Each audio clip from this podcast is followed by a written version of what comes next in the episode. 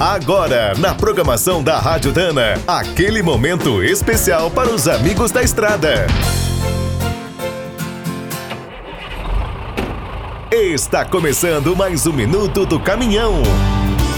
Fique por dentro das últimas notícias, histórias, dicas de manutenção e novas tecnologias. Hoje vamos relembrar mais uma história curiosa dos fabricantes de caminhões. Em 1946, inventaram um modelo com dois motores. A ideia nasceu na Eisenhower, uma indústria dos Estados Unidos que teve um grande sucesso fornecendo peças para tanques. Com o fim da Segunda Guerra, a empresa decidiu criar um estradeiro.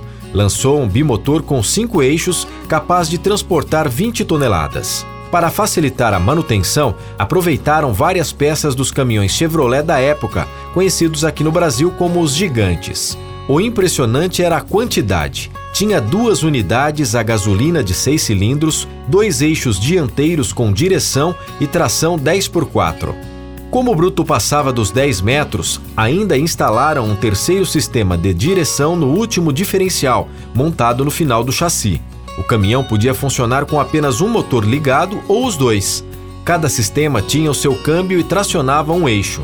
A Eisenhower destacava que o modelo era muito melhor do que os cavalos mecânicos, mas, ao final, foi fabricado apenas um protótipo.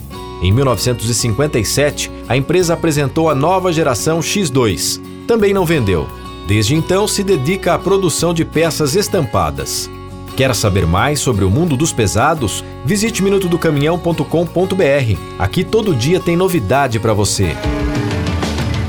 O Minuto do Caminhão é um oferecimento de Spicer e Álvaros, a dupla imbatível em componentes de transmissão, suspensão e direção.